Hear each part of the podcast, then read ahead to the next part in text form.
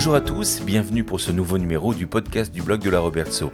Toujours dans notre série consacrée aux élections législatives des 12 et 19 juin 2022, nous continuons avec des entretiens avec les candidats et candidates qui se présentent à vos suffrages dans la troisième circonscription du Bas-Rhin qui comprend les quartiers de la Robertso et Cronenbourg à Strasbourg, ainsi que les villes de Schiltigheim, Eunheim, Bischheim, Souffleweiersheim et Reichstätt. Fidèle à notre habitude de participation de la vie démocratique et publique de notre secteur, le blog de la Robertso interroge les candidats avec toujours la même structure d'entretien pour que vous puissiez vous faire une opinion des idées et des valeurs de vos candidates et candidats. Pour ce numéro, nous avons interrogé Chantal Cutajar qui se présente sous l'étiquette L'écologie au centre avec CAP 21 et citoyens engagés. Merci beaucoup d'avoir euh, répondu présent pour répondre aux questions du blog de la Robertso. Comme chaque année, nous allons, enfin chaque élection, nous interrogeons les candidats avec la même structure pour que nos auditeurs puissent être informés et puis donner aussi, c'est un instant démocratique, il est important d'écouter ceux qui se présentent au suffrage des citoyens de la troisième circonscription du Bas-Rhin pour cette élection législative, donc pour devenir député. Bonjour. Bonjour et merci Emmanuel Jacob euh, de m'avoir convié pour euh, ce moment important de la démocratie, comme vous venez de le rappeler. Alors, euh, est-ce que vous pouvez vous êtes euh, relativement connu, mais pour ceux qui ne vous connaîtraient pas, euh, est-ce que vous pouvez vous présenter en quelques minutes Alors, en, une phrase, je pourrais dire que je suis une femme de la société civile qui est engagée euh, en politique. Dans la société civile, je suis une universitaire spécialiste de la lutte contre l'argent sale. J'ai créé le CEFAC, le Collège européen des investigations financières, qui forme les policiers, les gendarmes, les douaniers, les juges et les procureurs de toute l'Union européenne aux enquêtes financières qui permettent donc de lutter contre l'argent sale. J'ai enseigné le droit pénal et je continue d'ailleurs d'enseigner le droit pénal à plusieurs milliers euh, d'étudiants euh, strasbourgeois et ça depuis 1997. Euh, je suis engagée également dans le cadre associatif avec la création de l'OCTFI, l'Observatoire citoyen pour la transparence financière internationale, qui a été à l'origine de la pétition citoyenne, de l'initiative citoyenne européenne euh, éradiquons les sociétés euh, écrans pour une Europe euh, plus juste. et en politique, je bénéficie d'un double ancrage. Un ancrage, un ancrage local, évidemment, pour commencer. le dernier mandat, j'ai été adjointe au maire de Roland-Ris, où j'ai eu la chance d'exercer les fonctions d'adjointe au maire en charge de la démocratie, des marchés publics, de l'aide aux victimes en cas d'attentat vous vous souvenez que nous avons dû euh, gérer euh, euh, un attentat. Vous avez été également adjointe ou élue chez Fabienne Keller et Robert Grossman. En 2001, exactement. Ça, ça a été mon baptême du feu et mon entrée en politique. Feu, feu est l'expression qui, qui, est juste. Absolument. Feu, parce qu'il me semble qu'il y a eu une petite, un petit divorce, pas par consentement mutuel, non, c'est ça? Ça a été extrêmement violent. et c'est vrai que j'ai été limogée hein, de manière très violente puisque c'est les journalistes qui me l'ont appris, euh, un an et demi euh, après les prises de, fonction. Euh, donc cet ancrage local et puis un ancrage national puisque je suis le numéro 2 de CAP 21, le Rassemblement citoyen, qui est un mouvement politique qui a été créé de longue date, depuis 1995, par Corinne Lepage, ancienne ministre de l'Environnement. Elle était ministre de l'Environnement sous quel le Premier ministre Rappelez-moi. À la Juppé, hein, c'est bien ça. Absolument. Elle faisait partie des Juppettes? C'est ce qu'on, c'est comme ça qu'on les appelait. Malheureusement, heureusement que cette expression, un peu, voilà, qu'on, le fait, machiste, machiste Donc, euh, une, euh, vous avez un peu de l'expérience publique, vous avez l'expérience de la vie euh, politique. Hein. Pourquoi aujourd'hui vous vous présentez aux élections? Il faut savoir que vous étiez présenté également au municipal, dernière municipal. Alors, j'ai été candidate aux dernières municipales. C'était, c'est, normal. Ça a été dans la continuité de, de mon mandat, de la création de citoyens engagés, un mouvement politique qui comporte euh, un peu plus de 100, 100 euh, membres, de citoyens qui considèrent voilà, que si nous voulons changer, si nous voulons euh, transformer Strasbourg, la France, le monde, eh bien, il faut s'engager en politique. J'ai également été candidate à l'élection législative en 2000. 2000. Alors, je ne veux pas vous aider parce que je ne me souvenais plus. voilà, voilà c'était important où j'avais fait 2008, pardon, hein, où j'ai où j'ai fait près de 12% des voix. Je suis partie sur l'étiquette de François Bayrou à l'époque le, le, modem. Donc c'était 2007, 2007, 2007, 2008, 2008 c'était les municipales. Mais voilà, mais si je suis euh, candidate euh, aujourd'hui, c'est parce que je veux être acteur du changement. Je veux être acteur du changement qui est en cours et auquel j'ai participé. J'ai participé de plusieurs manières. Hein. J'ai été entendue par plusieurs euh, commissions, commissions législatives, des commissions parlementaires. J'ai participé en lançant cette fameuse initiative citoyenne européenne sur euh, l'éradication des sociétés écrans. Euh, et je crois que la cinquième République est à bout de souffle. Elle est à bout de souffle sur le plan institutionnel. Et notre pays a besoin, je crois, de, députés qui ne sont pas infodés à un parti euh, politiques euh, et qui, ou qui ne sont pas subjugués par euh, un chef et qui vous savez comment ça marche aussi. Il faut une majorité, il faut, faire partie d'un groupe. Parce que une fois que vous serez candidat, si vous êtes élu, euh, il, y a, il, y a, combien de candidats CAP 21 et... Alors, je, voudrais préciser que nous nous sommes rassemblés, plusieurs partis écologiques, écologistes, pardon, l'écologie au centre, CAP 21, le mouvement des alors qu'on ne nous dise pas qu'on est de, droite, hein, euh, le mouvement des progressistes, que je sache, euh, trois partis qui faisaient qui appartenaient à la coordination euh, des partis de, écologistes. Hein. Et, ces trois partis ensemble soutiennent ou présentent près de 400 députés, candidats. Donc, il, y aura un, il, y aura un, groupe. Je pense que, voilà, en tout cas, nous travaillons euh, à ce qu'il y ait un groupe parce qu'on s'est rejoint sur ce qui nous rassemble. Il faut être capable de mettre de côté des divergences, pas de la manière dont ça a été fait euh, aujourd'hui avec euh, finalement Europe Écologie Les Verts qui a vendu son âme pour quelques, quelques places.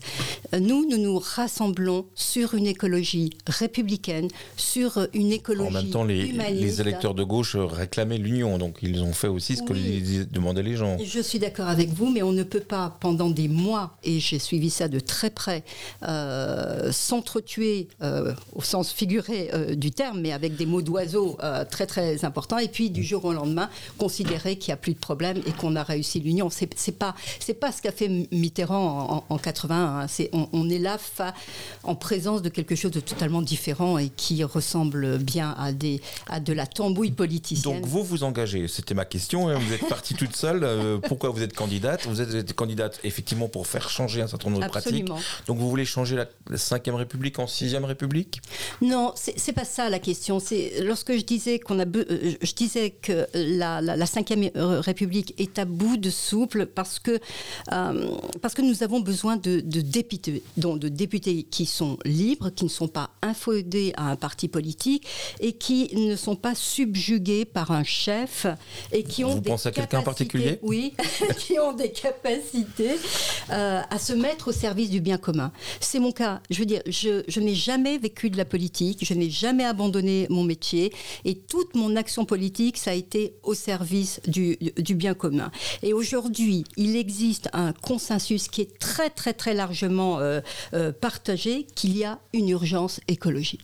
Il y a une urgence écologique et et, il y a aussi une importance, enfin une urgence d'agir euh, si on veut laisser à nos enfants une planète viable. Voilà, donc ça, c'est un consensus et, euh, et c'est la responsabilité, si vous voulez, de chacune et de chacun euh, eh bien, de se mettre au service. Vous m'avez pas répondu sur la, la, transformation de la, de la, République. Vous avez dit que la cinquième était à bout. Vous voulez la changer. Vous voulez la changer comment? Je, pense que euh, le, mandat représentatif euh, doit être revu. Il y a dans la Constitution un article euh, qui, dit que le mandat impératif est illégal. Hein. donc, ça veut dire, et, ça, ça a entraîné un effet pervers qui fait que les... C'est résumé dans une petite phrase que vous entendez souvent. Les promesses n'engagent que ceux qui y croient. Il faut mettre un terme à cela. Il faut mettre un terme à cela. Il faut que la parole politique retrouve une crédibilité.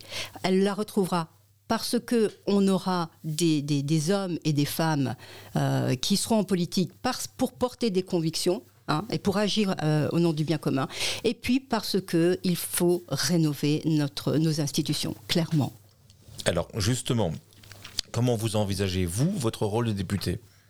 Alors, euh, d'abord, si j'allais dire, vous, votre, votre rôle à vous, et comment vous allez gérer la relation avec les habitants de la troisième circonscription, dont les Robert Sauvien alors, d'abord, comme vous le savez, euh, vos auditeurs, euh, le savent, euh, je, je, pense, mais il faut quand même le, repréciser, le député a des missions qui lui sont, qui sont prévues par la loi. C'est participer à l'élaboration de la loi et participer au contrôle du gouvernement. Mais euh, au-delà de ça, je, veux, moi, instituer un lien de proximité avec euh, les habitants de la troisième circonscription de, manière à rendre compte de mon action en temps réel euh, au sein du Parlement. En temps réel, ça veut dire que je vais utiliser les réseaux sociaux, que mon agenda sera communiqué. Et pour celles et ceux qui euh, n'y ont pas accès, et je me rends compte euh, qu'ils sont nombreux, ça faisait d'ailleurs dans mon rôle d'adjointe à la démocratie, je me suis rendu compte à quel point ils étaient nombreux, nos concitoyens, qui n'avaient pas, euh, voilà, qui n'ont pas accès aux réseaux sociaux, etc. Eh bien, je mettrai des facilitateurs dans chacun des quartiers de Strasbourg pour établir ce lien entre eux et moi. Et tous les week-ends, je me rendrai dans ma circonscription pour aller à leur rencontre et apporter une réponse à chacune de leurs demandes. Soit que je peux la régler moi parce que ça relève de mon champ de compétences, soit que je renverrai auprès des institutions de, desquelles cette question relève. Mais la, proximité et, la, et le clientélisme sont et la frontière est quand même assez est, ténue. C'est-à-dire que bah oui, vous, vous voulez répondre positivement aux interpellations qui vous sont faites je pense comme ça, je veux trouver un emploi, j'ai des difficultés pour, euh, de, de, santé pour euh, trouver une place dans un établissement, etc. Est-ce que ça, ça a du rôle de le, du député ou est-ce que c'est le rôle du député? C'est pas juste, c'est justement dire on est en train de faire une loi là-dessus, j'ai besoin de votre avis là-dessus. Vous voyez ce que je veux dire? C'est que le, la proximité et le clientélisme peuvent être des fois. Euh, j'ai des noms en tête. Alors, je, suis complètement d'accord avec vous. Euh, qu'est-ce que c'est que la proximité? La proximité, ça sert à renouer le lien de confiance. Euh, lorsque je rencontre mes concitoyens, ils me parlent de leurs problèmes. Ces problèmes relèvent soit euh, d'un dysfonctionnement qui est local, je n'ai pas la compétence pour le faire, mais je peux mobiliser par un courrier, par les moyens qui conviennent, celles et ceux qui sont en responsabilité qui peuvent régler ce problème-là. Donc je ne vais pas dire je vais régler votre problème, je vais dire ma compétence, elle est là, elle s'arrête là. En revanche, je vais faire le nécessaire pour que vous ne restiez pas sans réponse. Et il y a des problèmes qui paraissent être des problèmes personnels, mais qui sont des problèmes qui concernent, un, qui concernent un grand nombre. Pas plus tard que ce matin, il y a une dame qui est venue me dire, qui a 81 ans, et euh, elle, euh, a, euh, évidemment, elle peut plus porter sa machine à laver pour aller nettoyer derrière. Et elle me disait qu'avant le confinement, il y avait une entreprise à qui on pouvait s'adresser pour faire, euh, voilà, euh, euh, à l'acte, si vous voulez, à, la demande, ils venaient. Ça n'existe plus. Et on leur dit, il faut des abonnements, etc. Eh ben, je crois qu'il y a là une source de, de, de, de, enfin, je veux dire, une idée de mettre en place des choses qui peuvent répondre à ces besoins, parce qu'elle n'est pas la seule dame de 81 ans qui n'arrive pas et qui veut rester chez elle. Vous voyez, il y a une espèce de, continuum comme ça. La demande, c'est la demande clientéliste. Vous savez, avant, les, députés avaient une enveloppe. Alors beaucoup regrettent de ne plus avoir cette enveloppe. Mais je ne pense pas que c'était avec une enveloppe, que c'est avec une enveloppe qu'on règle véritablement. On appelait ça les dotations du, député euh, qui a été supprimé par euh, François Hollande. Mais il a bien fait. il a totalement. Enfin, sous le euh, mandat de. François Hollande. Oui, parce qu'il y a d'autres manières euh, de régler les problèmes. C'est vrai, c'était tout- toutes les associations étaient arrosées euh, de manière assez régulière et, Voilà. et euh, le, le- le montant des participations Mm. était euh, proportionnel au montant du nombre d'adhérents, ou de, de possibles. euh, voilà. Et vous savez, ce qui est important aussi, c'est pas uniquement de voter la loi, c'est de voir comment elle va être euh, appliquée. Mais j'y reviendrai tout à l'heure à l'occasion d'autres questions peut-être que vous allez me poser. Donc, on a bien compris, vous souhaitez être une députée de proximité. Est-ce que si jamais vous avez une loi qui ne vous plaît pas et que, qui est quand même portée par votre groupe, parce que ça marche aussi comme ça, vous vous réunissez en intergroupe, euh, en groupe, vous décidez, notre attitude sera là. Vous êtes minoritaire dans cette décision. Et que la loi se présente. Qu'est-ce que vous faites? Est-ce que vous votez quand même contre ou est-ce que vous vous abstenez? Est-ce que vous êtes vous appliquez la discipline de groupe? Alors, si vous voulez, je, commence par essayer, je commence par essayer de, convaincre. Parce que moi, euh, ce qui est le moteur de mon engagement et qui sera le moteur de mon mandat, c'est de prendre des décisions en fonction de ce qui est utile et juste. S'il y a une proposition, dans votre euh, cas, euh, dans le cas que vous me présentez, qui ne répond pas au principe d'utilité et de justice, c'est-à-dire qui ne réalise pas euh, la- la synergie, comme on dit, la rencontre entre l'utile et le juste. Je commence par essayer de convaincre. En général, j'y arrive. En général, j'y arrive. Et Je ne si doute pas, ça mais devait, et si ça devait Par un mauvais être- concours de voilà. circonstances, vous n'étiez pas très en Alors. forme, vous étiez un peu à la sieste, vous étiez si- fatigué. Bon, et si ça devait aller à l'encontre de mon engagement et de mon engagement envers mes concitoyens, il est évident que je ne resterai pas au sein d'un groupe qui heurte mes convictions les plus profondes. Ça, je peux le dire d'ores et déjà. Mais vous connaissez la vie, la publique, vous- on a forcément dans un groupe Ouais. des décisions qui ne vous plaisent pas. Et c'est pour ça d'ailleurs qu'on vote. Mais justement, je suis, et c'est justement pour ça que je vous dis, c'est pas simplement l'addition qui ne me plaît pas. Pourquoi elle ne me plaît pas? Elle ne me plaît pas parce qu'elle est injuste. Comment voulez-vous que je soutienne une proposition injuste C'est contraire à mon ADN. Je ne pourrais pas le faire. Ou alors une, une- une décision. Donc vous êtes euh, frondeuse en moins de 15 jours, vous. eh ben, on verra. Mais en tout cas, en tout cas, je travaillerai à renouer le lien de confiance avec mes concitoyens. Alors, quel est le regard que vous portez sur le bilan du député sortant? Alors, le bilan du député sortant, si vous voulez, c'est le bilan d'Emmanuel Macron. Parce que le député sortant est euh, une personne tout à fait respectable. Je respecte les gens profondément. Bruno Studer, pour pas le nommer. Voilà. Mais qui a tout voté? Qui a tout voté? Donc, on prend le bilan d'Emmanuel Macron et voilà, on voit que c'est le bilan euh, de euh, Monsieur Studer. Et euh, ici, il y a un domaine où ce bilan est catastrophique, c'est bien celui de l'écologie. Et il est particulièrement calamiteux. Euh, L'autorité environnementale, qui est composée d'experts totalement indépendants. Euh, et qui est rattachée au ministère. On n'est pas là sur euh, euh, des choses complètement farfelues. Eh bien, elle a déclaré en, en mai 2022, donc je vous parle de quelque chose de très actuel, dans le journal Le Monde, que la transition écologique n'était pas entamée. Voilà où on en est, alors qu'on entend le président Macron euh, dire que c'est important, etc. Il avait cinq ans parce que c'était important, il y a déjà cinq ans. Eh bien, elle n'a toujours pas commencé. Ensuite, la Convention citoyenne. La Convention citoyenne qui a été une formidable idée.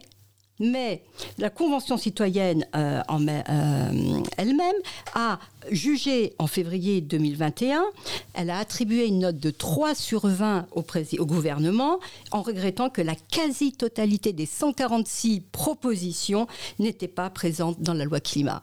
Et vous savez que le diable se niche toujours dans les détails.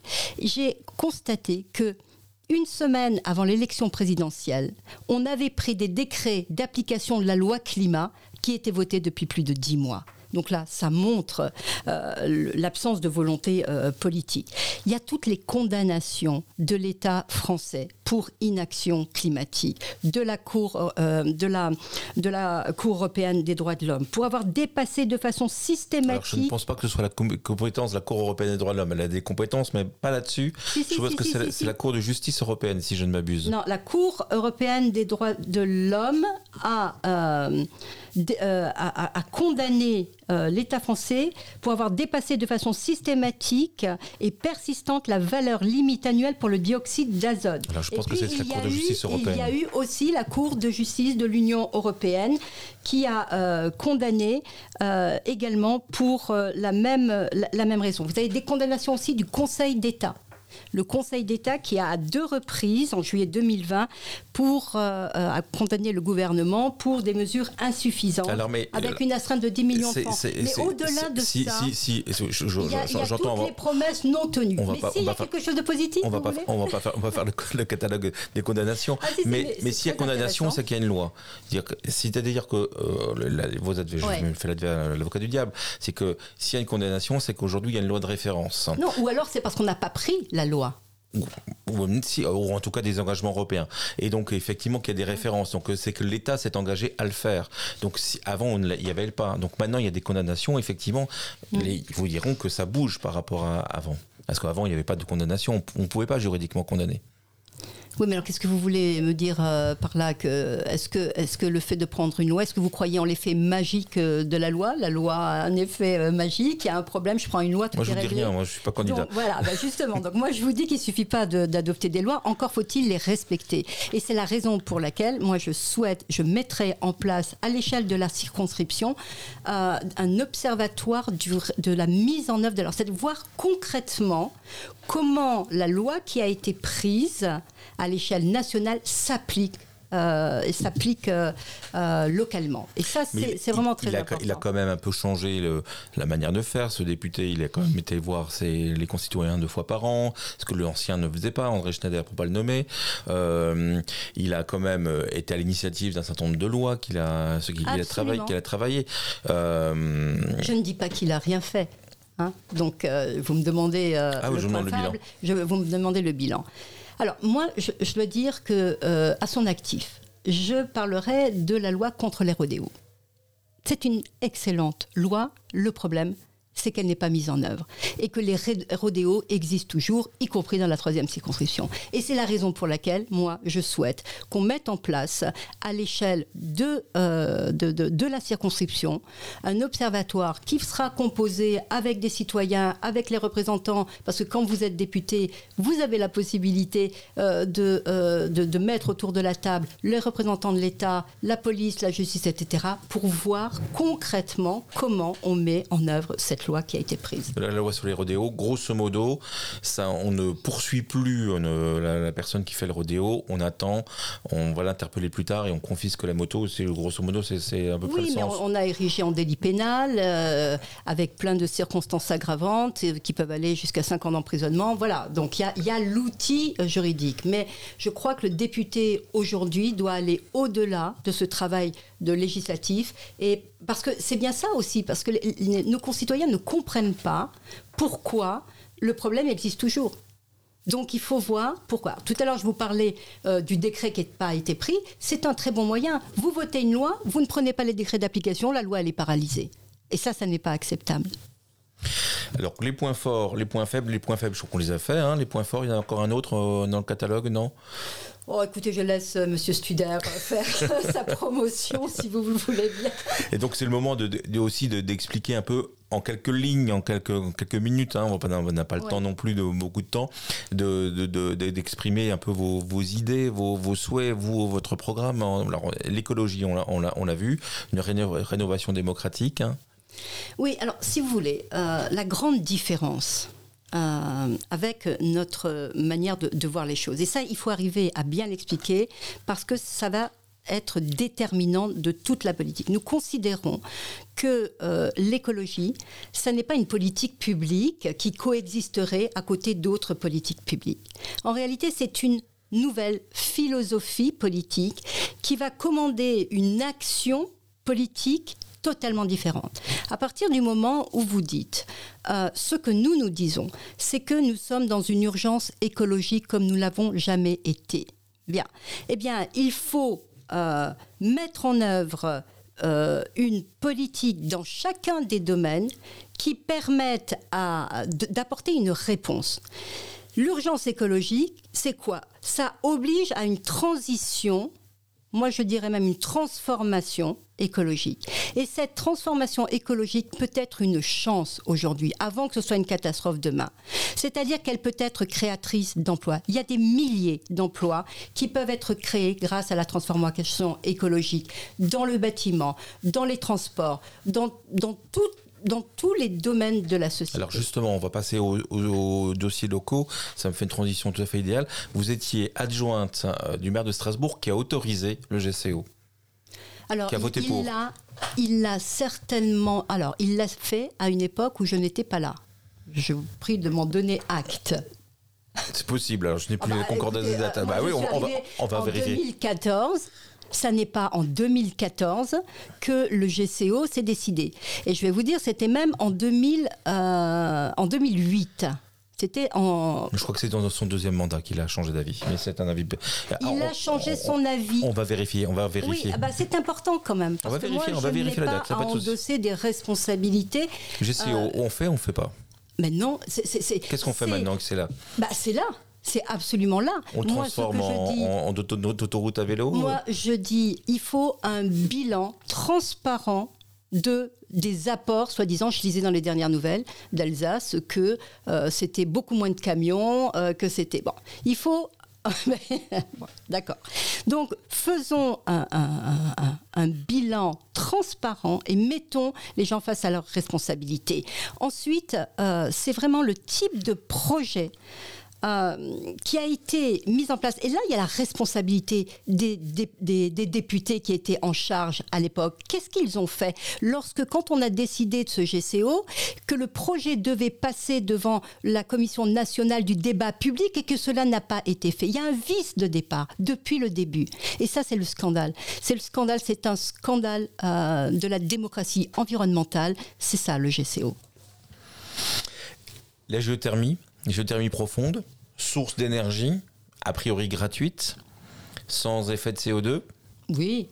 Et, Et les effets euh, induits euh, et les effets euh, qu'on a vécus euh, au quotidien. Moi, euh, député, je demande la mise en œuvre d'une loi d'indemnisation et puis que la transparence soit faite réellement sur les dommages qui ont été euh, subis par, euh, euh, par les habitants euh, qui ont été impactés par euh, ces essais. Il n'y a pas faillite de l'État euh, sur ce dossier? Très certainement.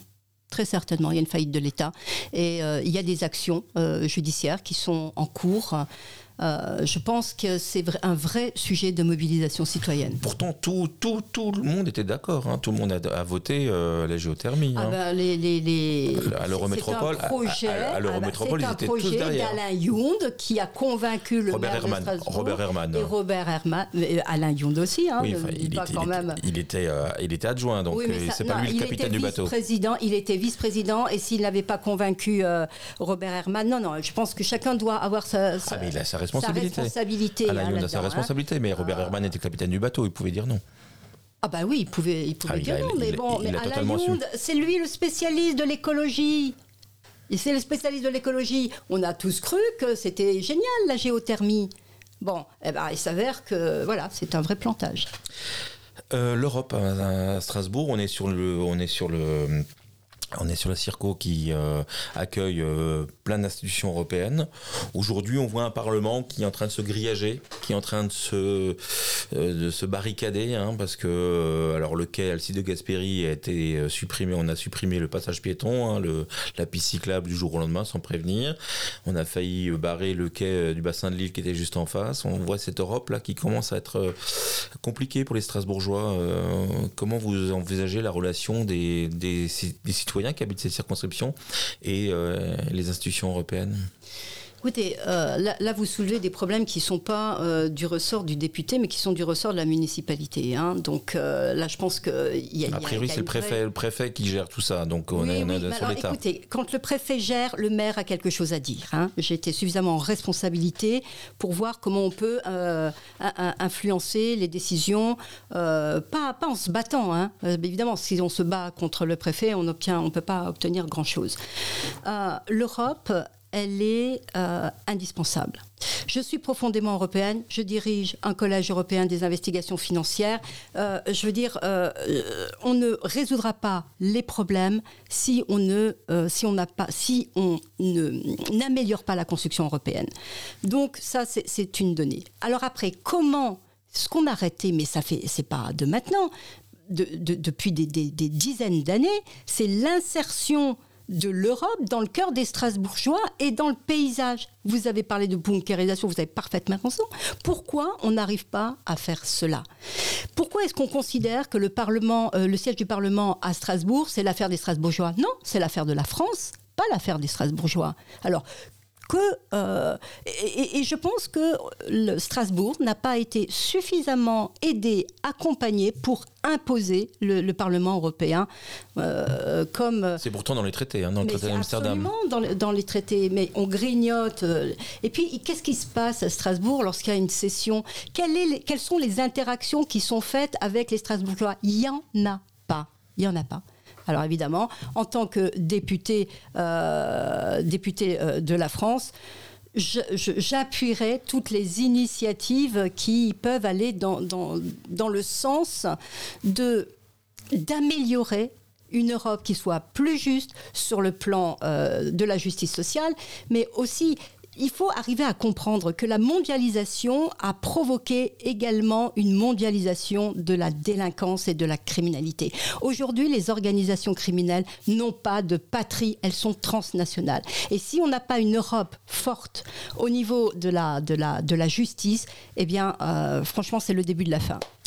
Donc démocratie locale, on en a déjà beaucoup parlé, euh, je ne reviendrai pas, je reviendrai pas là-dessus, mais il y a aussi quelque chose qui m'a étonné dans votre euh, profession de foi, vous mettez euh, conforter et défendre le droit local. Absolument. C'est écologique ça? Ça fait partie. Euh, alors, pour euh, les élections euh, municipales, j'ai fortement défendu le droit local. Le droit local fait partie de, l'ADN des, Alsaciens. je veux dire. Mosellan. Et des Alsaciens mosellans, bien sûr. Ne les oublions pas parce que sinon on va avoir des soucis. C'est une richesse. C'est une richesse. vous avez tout le pan de la sécurité sociale, vous avez mais des pans énormes qui sont et alors si c'est du concordat que vous voulez dont, vous voulez que nous parlions, parlons du concordat. Le concordat est une chance, ça n'est pas un handicap. Et moi j'ai vécu de très près l'utilité du concordat à deux reprises. La première, c'est lorsqu'il y a eu les attentats et que euh, lorsqu'on organisait avec euh, les victimes euh, le premier anniversaire et que je leur ai demandé ce qu'elles souhaitaient elles ont demandé que les représentants de chacun des cultes euh, construisent un texte commun qui serait lu, euh, en l'occurrence à la cathédrale, puisque ça s'est fait à la cathédrale. À Strasbourg, j'ai pu réunir dans notre maison commune l'ensemble de représentants religieux. Nulle part en France ça n'aurait pu être fait. Et ça, c'était une demande des victimes et ça a contribué à leur réparation. Alors moi, je suis un fervent défenseur du concordat. vous savez aussi que le, concordat et le droit local permettent, par exemple, à l'Alsace d'être euh, l'endroit où il y a le plus de sectes euh, présentes parce que la, loi autorise des associations religieuses. C'est aussi un, un problème. Mais c'est pour ça que, alors ça c'est un autre problème. J'ai également euh, eu en charge la prévention de la radicalisation et, des mouvements sectaires. Euh, il y a d'autres manières qu'en supprimant le concordat de régler ces problèmes-là. Je veux dire, c'est ça, ça n'a absolument rien à voir. Euh, il faut lutter, bien sûr, contre les mouvements sectaires. que, vous ayez des relations privilégiées avec les cultes, c'est bien, bien normal. Non, non, non, non ça n'est pas, possible ailleurs en France. Et je vais vous donner du coup l'autre exemple. En, 1900, en, 2000, en 2005, j'ai créé une association qui s'appelle Droit pour la justice. L'objectif, c'est de lutter contre les, les discriminations. Vous êtes présente de combien d'associations? Bah, Je suis active, hein, au nom du bien commun de, mes concitoyens. Vous dormez, vous dormez quand C'est ça la question. c'est pour, vous, pour vous expliquer à quel point c'est important. Donc, cette association euh, met en place une action. Cette action euh, de prévention dans les collèges, dans les lycées, on l'a réalisée dans le cadre du mois de l'autre. Elle a été primée dans le cadre de, l'année européenne de lutte euh, contre les discriminations. Alors, le mois de l'autre, c'est un, un mois qui a été créé par Adrien Zeller. Exactement.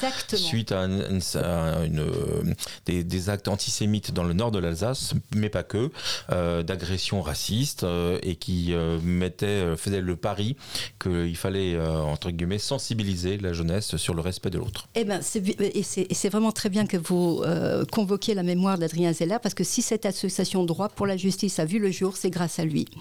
Et donc, cette action a été primée dans le cadre de l'année européenne de l'égalité des chances et elle a été exportée euh, dans, euh, dans à, Marseille, dans l'Académie d'Aix-Marseille. Et le, responsable, mon homologue qui était euh, là-bas, m'appelle ah, Madame Kitacha, comment vous avez fait pour construire le, le jury? Et je lui explique comment on a fait. Parce que moi, j'avais les représentants des cultes dans le jury. Eh bien, il y a eu un blanc au téléphone. Mais les représentants des cultes je dis bah oui, pourquoi où est le problème À l'époque, je vois, j'imaginais pas. Tout ça pour répondre à, ce que vous dites. Oui, c'est normal d'avoir des bonnes relations. Non, on a plus que des bonnes relations. On co-construit des choses, et, euh, et c'est vraiment, c'est vraiment important. Bah, je vois que vous le défendez avec euh, beaucoup d'ardeur. En tout cas, euh, merci beaucoup d'avoir passé euh, le temps à filer. Hein. Donc, merci beaucoup d'avoir répondu à nos questions. on peut suivre votre campagne sur Internet, hein, comme beaucoup de personnes. vous serez présent, je suppose, sur les marchés. on sera présent sur les marchés. on est présent également dans le cadre d'événements qu'on annonce. Technique participative, j'ai vu ah, bah, ça. c'est très à la mode. Hein. très à la mode. Ça, ça, évite de faire des locations de salles et en même temps, au niveau des les conditions sanitaires, c'est parfait. Les locations de salles, c'est pas qu'on les économise, c'est que les gens ne viennent pas. Et alors, euh, il y a un casse-tête qui dit bon, alors il faut mobiliser les militants pour pas que la salle soit vide. Non, c'est pas sérieux. Alors, non seulement ça, ça permet effectivement d'économiser de l'argent, mais surtout d'aller à la rencontre de nos concitoyens. Merci beaucoup en tout cas d'avoir répondu à nos questions et puis bonne fin de campagne. Merci Manuel. Je rappelle que les élections, donc le premier tour c'est le 12 euh, juin prochain. Euh, si jamais vous êtes présente au second tour, vous serez contre qui? Je pense que je serai contre Bruno Studer. D'accord. Et si jamais vous n'êtes pas au, second tour, vous vous appelez à voter qui? Alors nous ne l'envisageons même pas. D'accord. Merci, belle journée. Merci. Merci d'avoir écouté ce podcast du blog de la Robertso. Si vous aimez notre travail ou si vous souhaitez nous soutenir, n'hésitez pas à laisser un commentaire sur votre plateforme d'écoute préférée. Ou suivez-nous tous les jours sur le blog de la Robertso. L'adresse, vous la connaissez, c'est robertso.eu. A très vite pour un nouveau numéro du podcast du blog de la Robertso.